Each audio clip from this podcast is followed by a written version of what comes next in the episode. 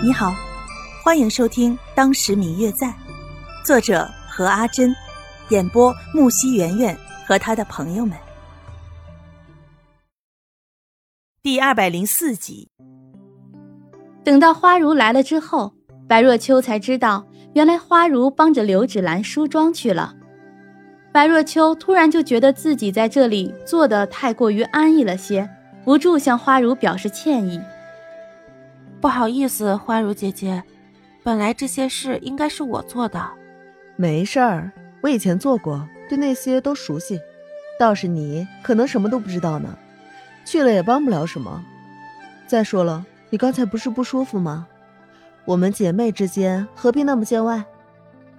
白若秋看着花如，真的像一个大姐姐一般的照顾着他们，一时情动，抱着花如，非得要结拜为姐妹。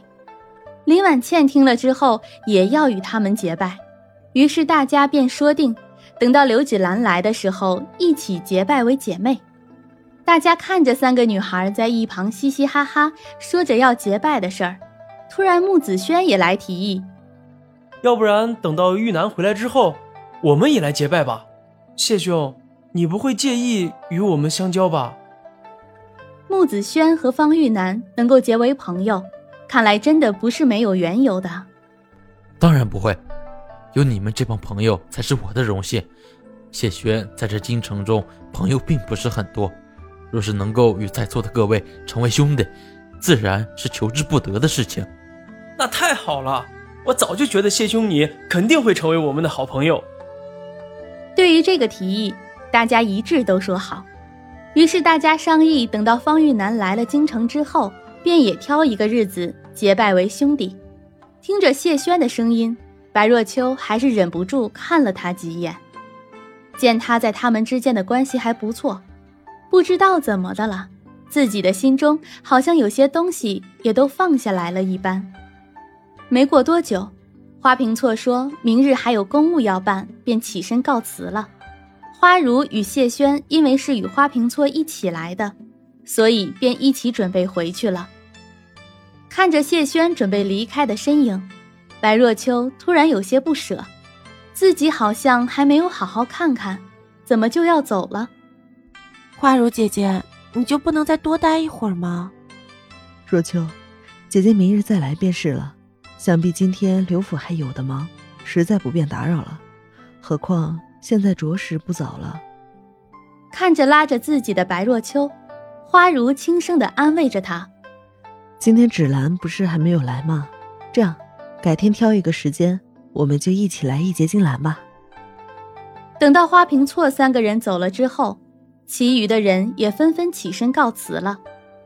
从看着谢轩直到最后踏出大门都没有看过自己一眼的背影，白若秋突然就有些悲伤，说不出来的失落感萦绕在自己的心间。为什么有些人一再相见，可是相见的人却总是要视而不见呢？等到所有的人都走了之后，白若秋也准备回房了，却猛然发现刘静安并没有和他们一起走。表哥，你怎么还没有走？怎么？难道你不希望见到我？刘静安带着笑，用手中的扇柄轻轻敲了敲白若秋的头。啊，疼啊！